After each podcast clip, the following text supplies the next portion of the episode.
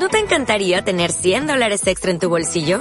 Haz que un experto bilingüe de TurboTax declare tus impuestos para el 31 de marzo y obtén 100 dólares de vuelta al instante. Porque no importa cuáles hayan sido tus logros del año pasado, TurboTax hace que cuenten. Obtén 100 dólares de vuelta y tus impuestos con 100% de precisión. Solo con Intuit TurboTax. Debes declarar para el 31 de marzo. Crédito solo aplicable al costo de la presentación federal con TurboTax Full Service. Oferta sujeta a cambios o cancelación en cualquier momento. Luego de estar tratando las semanas anteriores temas tan importantes eh, sobre ser fiel a nuestros valores, ¿no? En el shiur de ser eto incondicional, de realzar lo positivo en las cosas que nos rodean, de transmitir energía y la importancia y cómo todo esto modifica totalmente nuestros hogares, recibí varios comentarios, preguntas, donde me transmitieron que es un poco, vamos a decir, desafiante lo que planteo, ¿no? De la energía, la fuerza, los valores, cómo sostenernos, cómo hacer que realmente todo esto se pueda llevar adelante. Y hasta escuché algunos comentarios que me grabaron en donde me pidieron ciertos tips quizás eh, esperan algunas indicaciones más concretas. Todas las sugerencias y las críticas constructivas ayudan a que el shiur sea mejor. Y hoy lo que vamos a tratar de analizar es cómo hacemos, cómo llevar adelante todo esto que estamos estudiando a través de las charlas, los shiurim, y realmente poder hacer lo propio, ¿no? Todo esto que hablamos de hacer un hogar alegre, positivo, con fuerza. Estamos expuestos a situaciones difíciles, ni que hablar la, la situación actual, en donde escuchamos a diario quizás cosas desagradables, personas que se enferman, otros que dejan este mundo, Shalom. Pero si centramos la problemática en los problemas contemporáneos, eh, quizás encontramos la, mejor razón para no ver más adentro, ¿no? Y encontrar el origen de la dificultad. Porque problemas contemporáneos, si no son de esta índole, son otros. Entonces no podemos quedarnos atrapados en esto. Es verdad, es una prueba, un isayón difícil, vivimos cosas que generalmente a, a todos ¿no? nos toca de una forma u otra, pero tiene que haber una fuerza interior, porque cada vez que estamos expuestos a una situación es para profundizar y sacar fuerza interior para ir para adelante. A veces es difícil decirlo, es fácil decirlo, pero difícil de ponerlo en práctica, ¿no?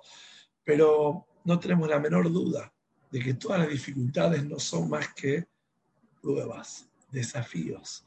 Las dificultades son desafíos.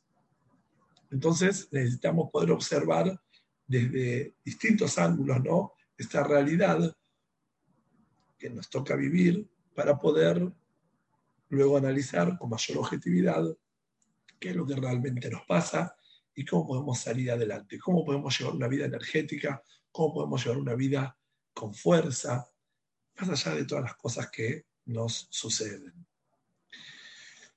Los factores por los cuales estamos un poco lejos ¿no? de ser positivos, alegres, entusiastas ¿no? de la vida, son varios.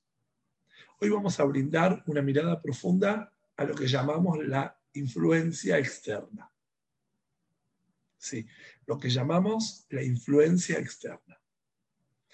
Por naturaleza, somos seres sociables. Dios nos creó como personas que sociabilizamos, que vamos para adelante en la vida de alguna forma, ¿por qué no? Comparándonos, viendo ejemplos, ¿no? Teniendo referentes, teniendo personas mayores. Eh, ¿Quién no en distintos momentos de la vida se pone a analizar cómo habrá llegado esta persona a esta edad con estos desafíos, ¿no? Que tenemos todos en común, como venimos hablando en otras charlas. ¿Cómo llegaron a a tantos logros. Y constantemente, de ser que somos seres sociables, estamos todo el día buscando modelos afuera que nos enseñen la vida. Y esa es parte de la vida, ¿no? Eh, nuestra propia afirmación, ¿no? Sobre lo que somos también es a través de nuestros pares. Para saber cómo nos vemos, ¿no? Para saber qué somos, qué nos pasa, hay veces necesitamos un compañero, ¿no? Una chica necesita una amiga que la ayuda a verse mucho mejor que si se para frente a un espejo. Porque, en definitiva, el espejo nos va a ayudar a autoevaluarnos, ¿no? A opinar sobre nosotros mismos desde nuestro criterio. En cambio, la mirada externa nos brinda otra mirada, ¿no? La que tanto nos interesa y hasta nos preocupa, ¿no? Cómo somos observados, si somos aceptados socialmente o si nos ven bien, ¿no? Todas esas cosas que por naturaleza, como dije anteriormente, es positiva. Es positiva que eh, estemos buscándonos esa mirada para ver dónde estamos, porque así aprendemos la vida. Ahora, es inevitable para todos los seres humanos esa afirmación externa. Es inevitable mientras seamos personas sanas que el afuera nos afecta. ¿Por qué no afirmar que el afuera nos afecta? Tanto para bien como para mal. De todas formas, vamos a ver cómo podemos trabajar con nosotros mismos para poder graduar esa influencia y a la vez discriminar las versiones que en realidad nos deberían interesar. Porque dentro de esa afirmación que buscamos a través del afuera, también está, se filtra de alguna forma, esta es la palabra que vamos a utilizar hoy, ¿no? Se nos filtra un montón de cosas que realmente no necesitamos. Es como cuando vamos a un supermercado porque hay una, un producto que está de oferta y después cuando salimos nos dimos cuenta que se nos filtró en el changuito, ¿no? en el carro, todo tipo de producto que quizás no necesitábamos. Todo por ir a buscar ese producto. Claro, el producto que fuimos a buscar lo necesitamos o está en buen precio. Es para aprovechar. Pero se nos filtró un montón de otras cosas exactamente lo mismo nos pasa en esa afirmación externa, ¿no? Que como dije antes, mientras seamos personas sanas, es, es totalmente inevitable que no nos afecte. Todos los seres humanos, esa mirada afuera nos afecta. Pero vamos a ir viendo cómo podemos graduar esa influencia externa y de qué forma eh, quedarnos en la rato, ¿no? Afuera de toda esa mirada y esa exigencia. En un mundo globalizado, ¿no? El que estamos prácticamente viviendo todos, hay ciertos criterios, vamos a decir premisas, ¿no? Que nos pone a todos en competencia. Porque un mundo globalizado, un mundo donde absolutamente eh, todo está de alguna forma unificada, todo está de una forma direccionado a lo mismo, tiene un mensaje claro, una consigna. Hoy en día se dice un protocolo. ¿Cuál es el protocolo de un mundo totalmente globalizado? Y es el siguiente. Hay un modelo de vida ideal. Sí, hay un modelo de vida ideal. Hay un estilo de vida que se va actualizando un estilo de ropa que se acorda a la temporada, hay un estilo de vida social, ¿no? Que hay que sostener, y hay estándares que no puedes bajar. No puedes bajar de este estándar. Si te cuesta, no quedas eh, exenta. Tenés que luchar por ser parte de esos estándares. ¿No? Eh, cosas que quizás no te interesan a vos, pero son parte de esos, vamos a decir, protocolos que tiene una vida moderna. Caso contrario, te quedas fuera del ritmo. y no te va a quedar otra que hacer la tuya y bajarte del tren, porque están estos estándares de vida. Ropa, este estilo de ropa. Comida, salidas, determinadas cosas que tienen que ser de esta forma. Y hay muy poco, vamos a decir, para elegir, ¿no? Podemos ir a distintos shopping del mundo y vamos a tener exactamente las mismas marcas, los mismos estilos. Hay veces estamos en otro continente y vemos la misma ropa que eh, la vemos a cuadras de casa porque es la misma marca, eh, prácticamente eh, si es la misma temporada, si no la otra, pero los mismos modelos. yo qué sé, para nombrar así, ¿no? Si nos fijamos en los modelos de ropa, vamos a ver que prácticamente el mundo entero usa el mismo estilo o los mismos estilos, si vamos a usar ropa de Zara, si vamos a usar zapatos Skechers, si vamos a usar eh, comida típica de casas, eh, vamos a decir, multinacionales. Ahora, ¿qué pasa? Todo se tiene que actualizar y de alguna forma el mundo está en cierta velocidad en la cual o te subís al tren y vas para adelante con toda, o te quedas afuera. Prácticamente te quedas afuera, pues no existís porque no podés sin esto. No, no, no, no cabe la vida sin esta cosa o la otra. Lejos de estar hablando mal de las marcas, lejos de estar hablando mal de las tendencias, lejos de estar hablando de los avances tecnológicos, todos estos nos brindan muchísimo confort, mucho encanto, mucho detalle, mucha belleza, mucho estilo. No estoy hablando mal de, todo esto. Lo que estoy queriendo decir es, realmente, vos vas a elegir todo eso y vas a llevar a tu vida lo que te da confort, lo que te da bienestar, o todas esas cosas están marcando el orden de tu vida, están marcando los ritmos y los tiempos de tu vida.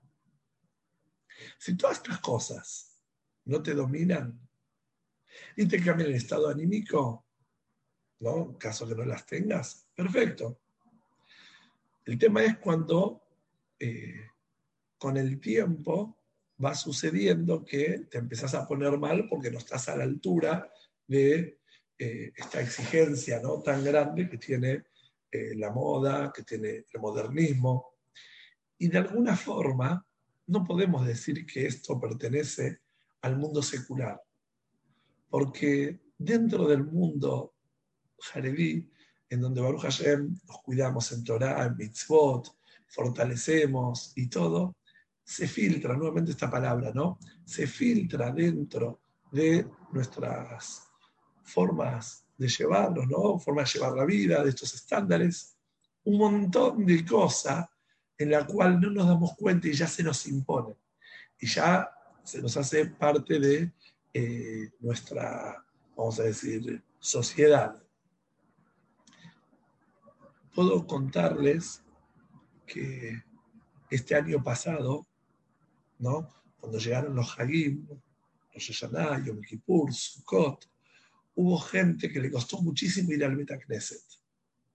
No por el tema del aislamiento, porque se había organizado y eso se podía llevar adelante, porque no pudieron renovar ropa gente que no pudo tener lo que sentía que necesitaba para poder ir al Beta Knesset, personas que no pudieron invitar gente a casa ni invitarse ni aceptar invitaciones, ¿no?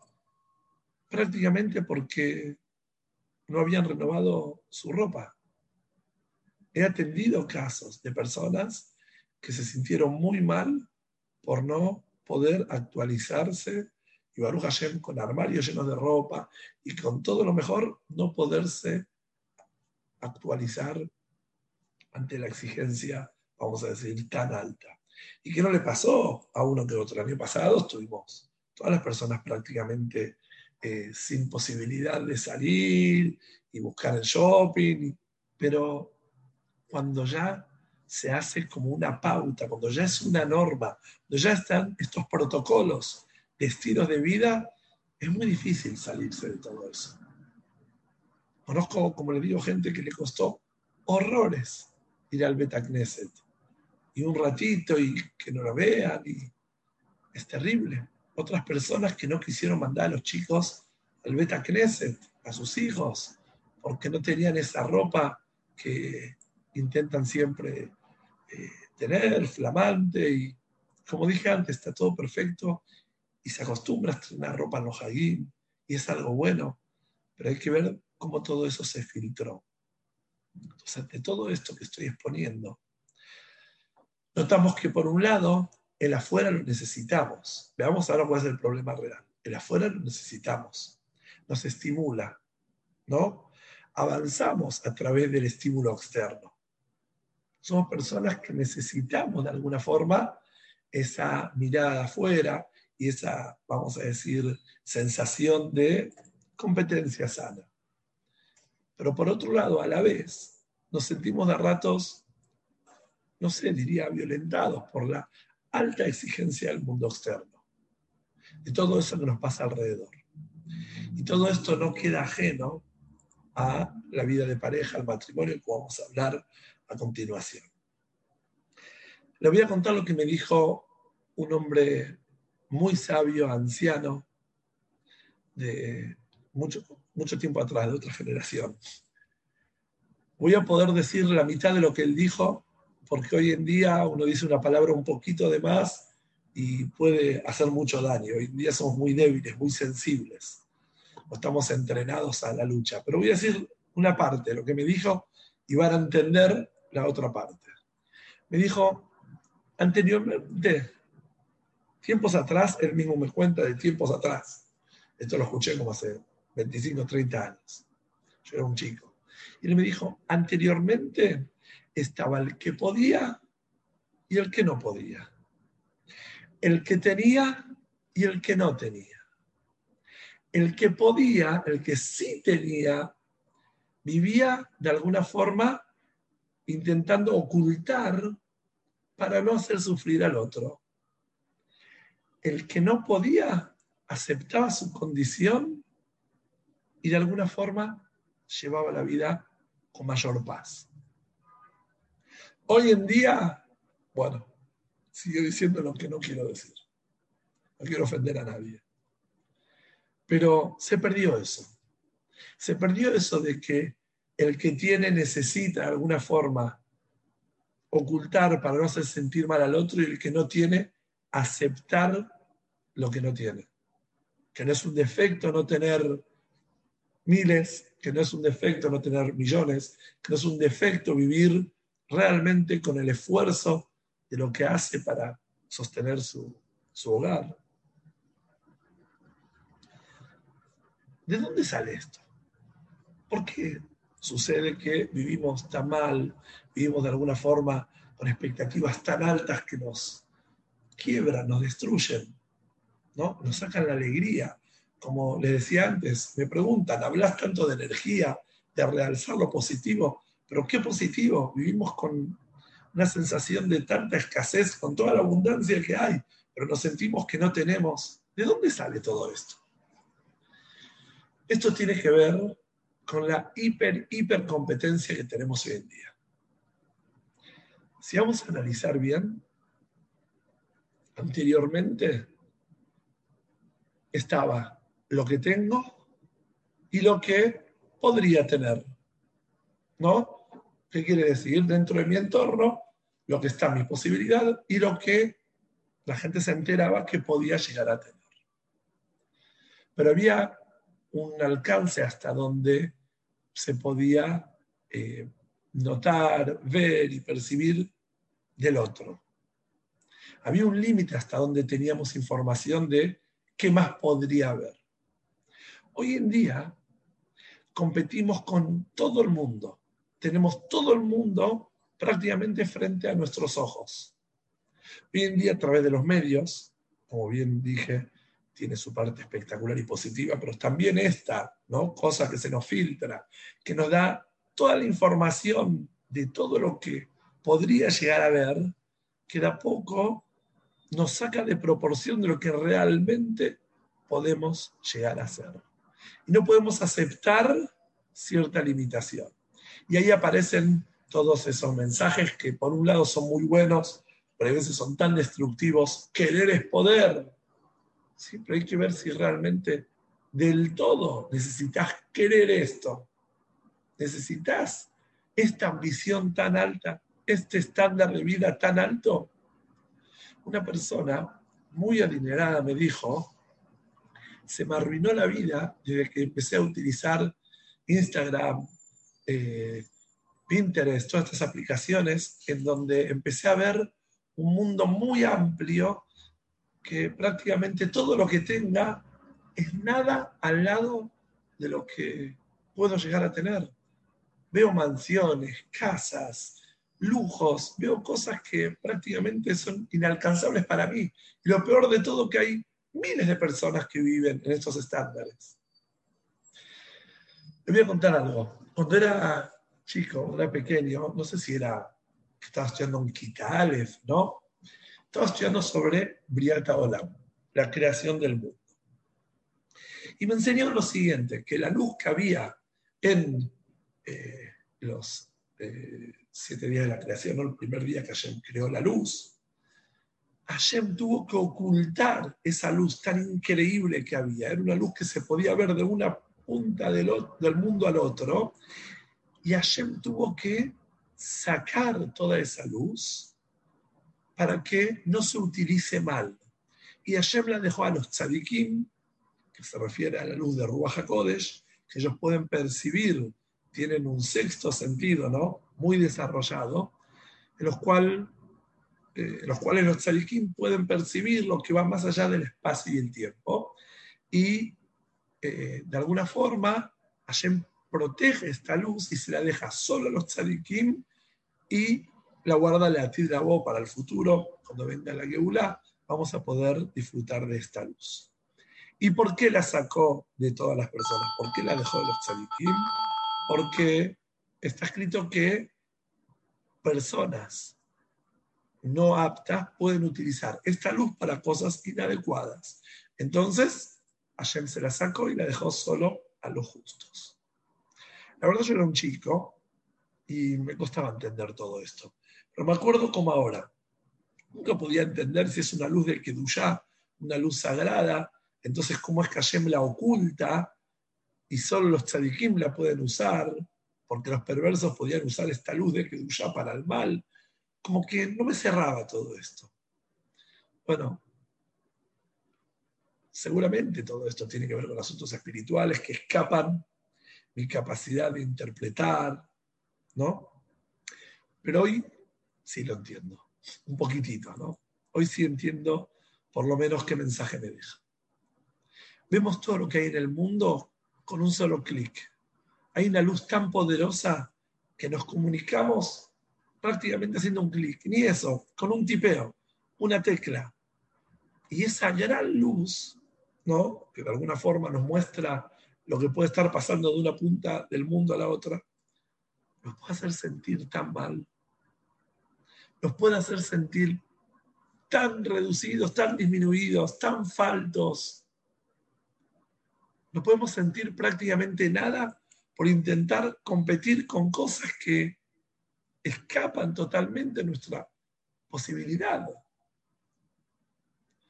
Cosas que del todo, si no las vemos, no las conocemos, no nos del todo nos llamaría la atención. Estilos de vida, lujos, cosas que no, no, no tienen ningún sentido más que hacernos daños.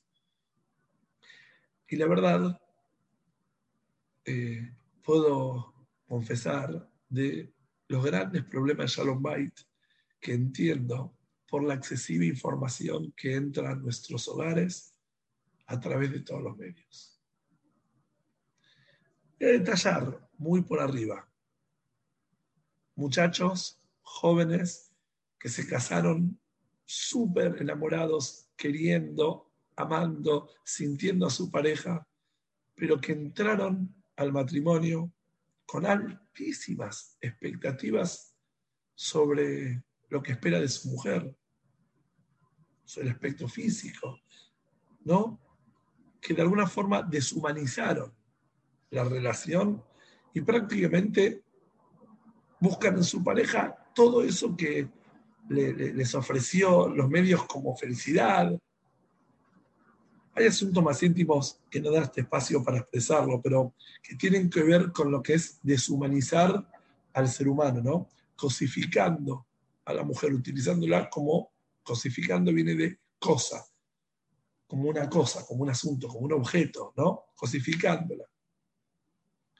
Por otro lado, chicas que se sienten muy insatisfechas porque sienten que sus maridos no le dan ese, esa contención, esa mirada, esos gestos que ven por ahí en los medios donde quizás hay una foto, ¿no?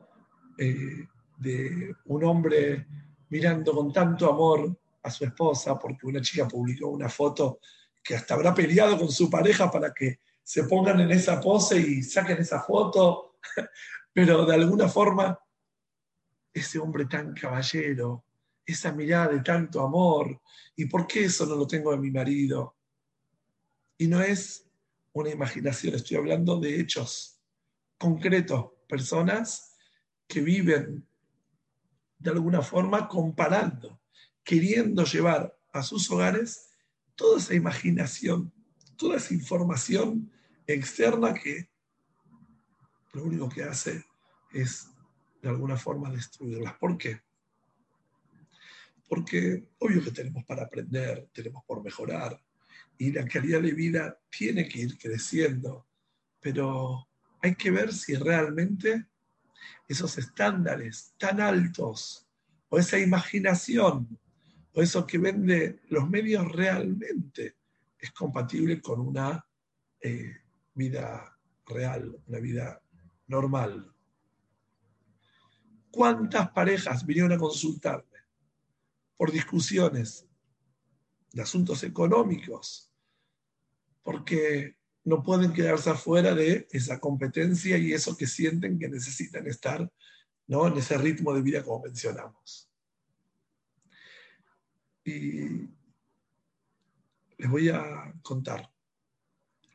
Muchas veces me preguntan, vos que atendés tantos casos, estás con tantas parejas, con tantas historias, seguramente estarás expuesto a casos de películas. Gente así, ¿no? Que me pregunta, amigos, conocidos, familiares. Yo respondo que la realidad es mucho más compleja que las películas. Que lo que sucede en la realidad de la vida concreta el mejor director de cine no imaginó, no le alcanza su creatividad para llegar a imaginar lo que puede la realidad presentar. Porque en verdad la vida es muy simple, es muy simple. El ser humano sin darse cuenta la hace compleja, la hace compleja. Y es lo que decimos, mucha confusión, mucha información externa, mucho de todo lo que no debería haber, hace compleja. Hay un pasuk que dice que Hashem creó al hombre derecho. A Elohim Asaeta Adam Yashar. Hashem hizo al hombre derecho. Y él es el que se enrieda a través de un montón de cosas. Los medios son solo una pequeña réplica de lo que sucede en la vida real todo lo que vemos en los medios, todo lo que vemos que sucede, es una réplica, ¿no? Cualquier artista que dibuja, que pinta, que hace una obra, que talla, que hace una escultura, simplemente está copiando algo de la naturaleza, con cierto deforme, con cierto toque personal, pero todo lo que hace el arte es utilizar cosas de la vida real y las lleva de alguna forma al arte. ¿Se escucha bien? Me está poniendo acá que hay conexión inestable. Me interesa saber si se está escuchando bien. Si quieren escribir. Perfecto, se escucha bien. Perfecto. Podemos continuar. Gracias. El arte copia la realidad, ¿no? Copia la naturaleza, copia las cosas que hay. Vamos a ir ahora al nombre de la charla. ¿No? Uno de los fastidios más grandes que sufrimos en el mundo cibernético son las publicidades. ¿No? En YouTube, como habrán notado, los anuncios son muy molestos. Y tenemos que darle a veces 10, 12 segundos a algunos comerciales para poder omitir anuncio. Clic, omitir anuncio. Si hacemos clic fuera del cuadradito ese, caemos en el anuncio y nos lleva a otra página donde ahí tenemos toda la información de eso que nos interesa, ¿no? Eso que nos proporciona YouTube. De eso se trata el tema de esta charla. Poder omitir anuncios. Saber discriminar lo que no tiene que estar en nuestra cabeza y en nuestros corazones. Saber hacer el clic en el lugar correcto para poder omitir todos sus anuncios. Voy a pasar a explicar de qué forma se hace. Pero voy a plantear el problema. Claro, es muy difícil teniendo tanta información negativa, ser positivo, realzar lo bueno, sentirse a pleno, estar feliz con lo que tenemos. Es imposible. Y entiendo cuando me plantearon y me dijeron, eh, claro, en las charlas se habla del positivismo, pero hay tanta negatividad.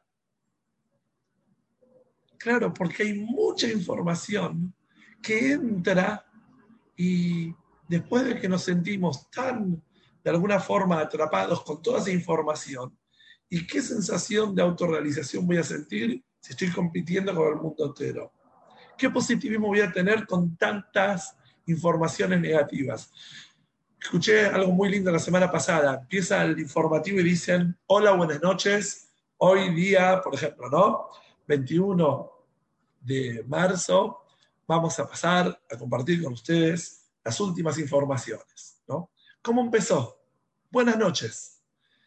Claro, falta que digan, y en un ratito le vamos a informar por qué no son buenas, por qué no es una buena noche. Hola, buen día. Arrancamos un día lunes, día 22 de marzo. Buen día a todo. En un ratito les vamos a informar por qué no es un buen día. Y ahí vienen los noticieros. Y ahí vienen las, las nuevas eh, novedades. ¿Por qué nos vamos a convencer que no es un buen día? El gobierno, el clima, el COVID. Claro, porque tenemos tanta información negativa que de alguna forma nos terminamos convenciendo todo lo opuesto del buen día, buenas noches. Qué buenas noches y prácticamente todo lo que me vas a brindar es todo negativo. Volviendo a el omitir anuncio de YouTube.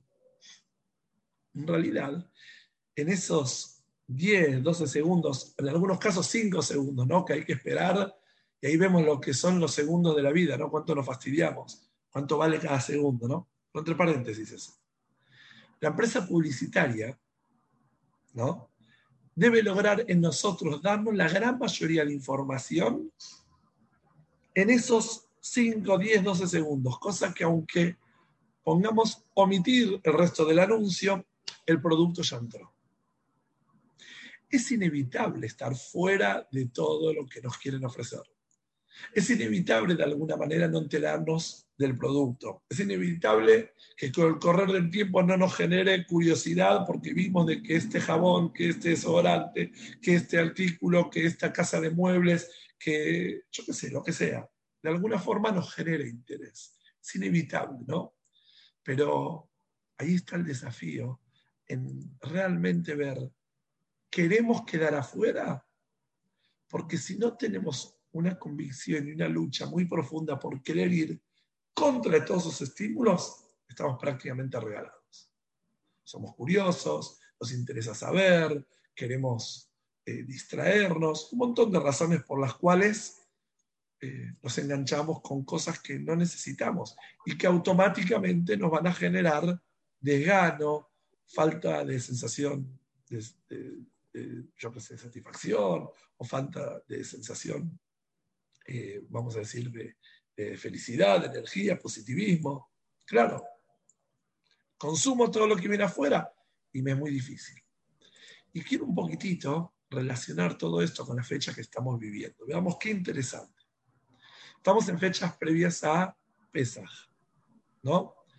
Y en la Torá en la misma Perashá que nos cuenta sobre la salida de Mitzrayim, cuando salimos de Egipto, los milagros en el Mar Rojo, nos ordena la mitzvah del tefilín. Prestemos atención. En la misma eh, Perashá nos cuenta sobre la mitzvah del tefilín. Llama la atención porque nosotros salimos de Egipto y vamos al monte Sinai y ahí recibimos la Torah. Entonces preguntan los jajamim, nuestros sabios, ¿qué tiene en común la salida de Egipto con Tefilín? ¿Qué necesidad había de que ya Hashem nos ordene la mitzvah de Tefilín y no esperó esta mitzvah entregarse con un montón de mitzvot más en el monte de Sinai? ¿No? ¿Por qué? ¿Qué tiene de tanta importancia y similitud con precisamente la salida de Egipto el tefilín. Si nosotros observamos bien, el tefilín de la cabeza y el de la mano son distintos los cubos. No sé si alguna vez habrán visto. El tefilín de la cabeza tiene cuatro divisiones, cuatro compartimientos, mientras que el de la mano es un solo cubo. Dice Larizal que los cuatro compartimientos que hay en el tefilín de la cabeza tienen que ver con los cuatro sentidos que tenemos en la cabeza, ¿no? Tenemos ubicados en la cabeza cuatro de los cinco sentidos. El gusto, el oído, la vista, el olfato. Estos cuatro perashiot que están divididas son frente a los cuatro sentidos que tenemos en la cabeza. Y en el brazo, frente al sentido del tacto, ¿no? Nos saltamos el tefilim hasta los dedos y ahí el tefilín lo que representa es el sentido del tacto. Y dice, escuchen qué interesante el mensaje que nos dice Jajamín. El tefilín es una mitzvah que hay que usarla, hay que ponerlo todos los días. Es una mitzvah no como otras que aparecen una vez por semana, como el Shabbat, las festividades. El tefilín es algo que lo tenemos que poner todos los días.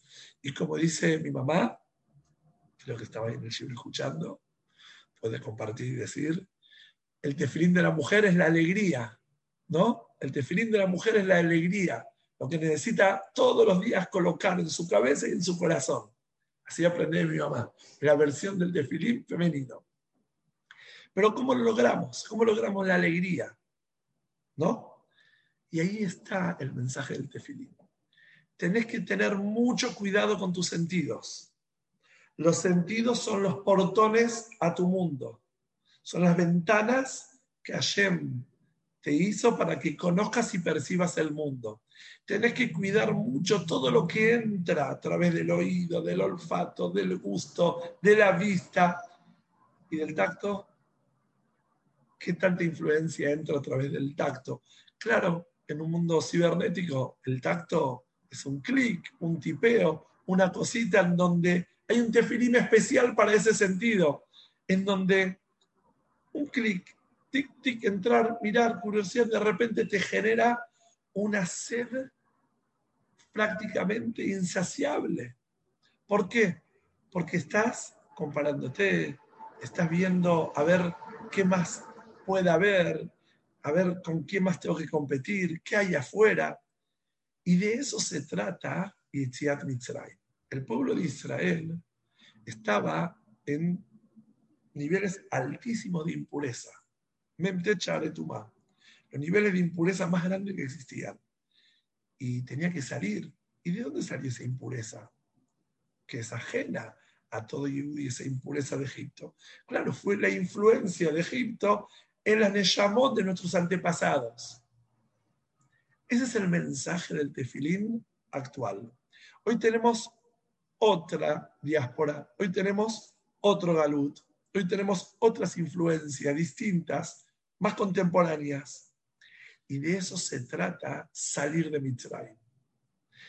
De eso se trata dejar esos hábitos que no son nuestros para pasar a recibir en Matan Torah la Torah en su integridad.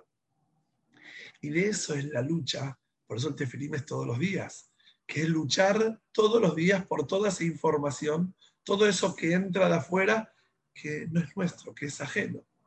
Y de hecho, el texto de la Agadá, vamos a leer y Hashem, Shabbat que viene y lunes a la noche que viene, vamos a decir en la Agadá, Behol Dor Bador, en cada generación y generación. El Tanya agrega, no, no en el texto de la Agadá, pero en el texto del Tanya dice, un Yom Bayom, y todos los días, cada día y día, la persona tiene que verse a sí mismo como que él salió de Egipto. Porque todos los días vamos a luchar contra los estímulos que nuestros sentidos de alguna forma nos van a eh, proporcionar información de todo lo que sucede. Y ahí es donde hay que aprender a filtrar, porque esta es la regla. No podés aceptar que entre cualquier cosa y luego exigir que de ahí salga algo bueno.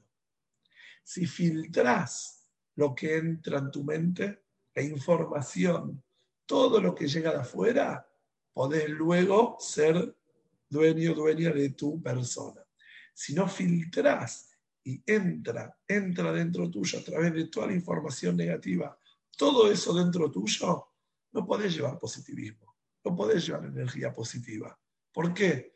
Porque lo que entró dentro tuyo ya es parte de tu ser y ya lo sentís como algo propio. Entonces sos parte de los problemas sociales, de los problemas eh, económicos mundiales, de los problemas políticos, etc. Entonces, para salir de Mitzrayim, para vivir de Marjerut, la libertad verdadera, tenés que poder filtrar todo eso. Y esto afecta directamente al Shalom Bait, afecta directamente a la relación, vamos a decir, con los seres más queridos, porque de alguna forma, si estamos bien por dentro, estamos bien por fuera. Y quisiera, eh, antes de si quieren preguntar o hacer algunos comentarios, eh, decir algo que estuve analizando, ¿no? En base a todo esto. Si lográramos omitir anuncios, ¿no? Si logramos no ingerir todo eso que se nos ofrece. Si somos capaces de, de no aceptar, ¿no? Todo lo que de alguna forma nos quiere vender el mundo, si estamos dispuestos a no entrar en esta competitividad, en esta vida de apariencias, vamos a lograr estar, prestemos atención bien, en ese lugar tan pequeño y sano. ¿Qué quiere decir ese lugar tan pequeño y sano? Hay dos formas de llevar la vida. Con humildad, y viene de la mano del amor, de los sentimientos puros, de la sensibilidad, de la empatía, ¿no? O el otro modelo de vida es el mundo de la grandeza, el mundo de la ambición, el mundo de ostentar, pero con un corazón, con un sentimiento totalmente impermeable. No hay dos, es una otra queremos vivir, habitar ese mundo pequeño, pero tan inmenso, tan grande, con tanto potencial, o queremos vivir ese gran mundo, pero tan pobre y que carece de esos sentimientos más imprescindibles e importantes que necesitamos para una vida saludable. Ese es el mensaje de alguna forma de la machá ese pan simple que reúne a toda la familia, que nos hace sentir libres, esa humildad que es de alguna forma el gran pan, el gran alimento del alma, o esas apariencias, ese mundo tan copado, ese mundo tan espectacular, pero que carece de sentimientos tan profundos, tan sinceros, tan sanos. No hay dos, no nos engañemos.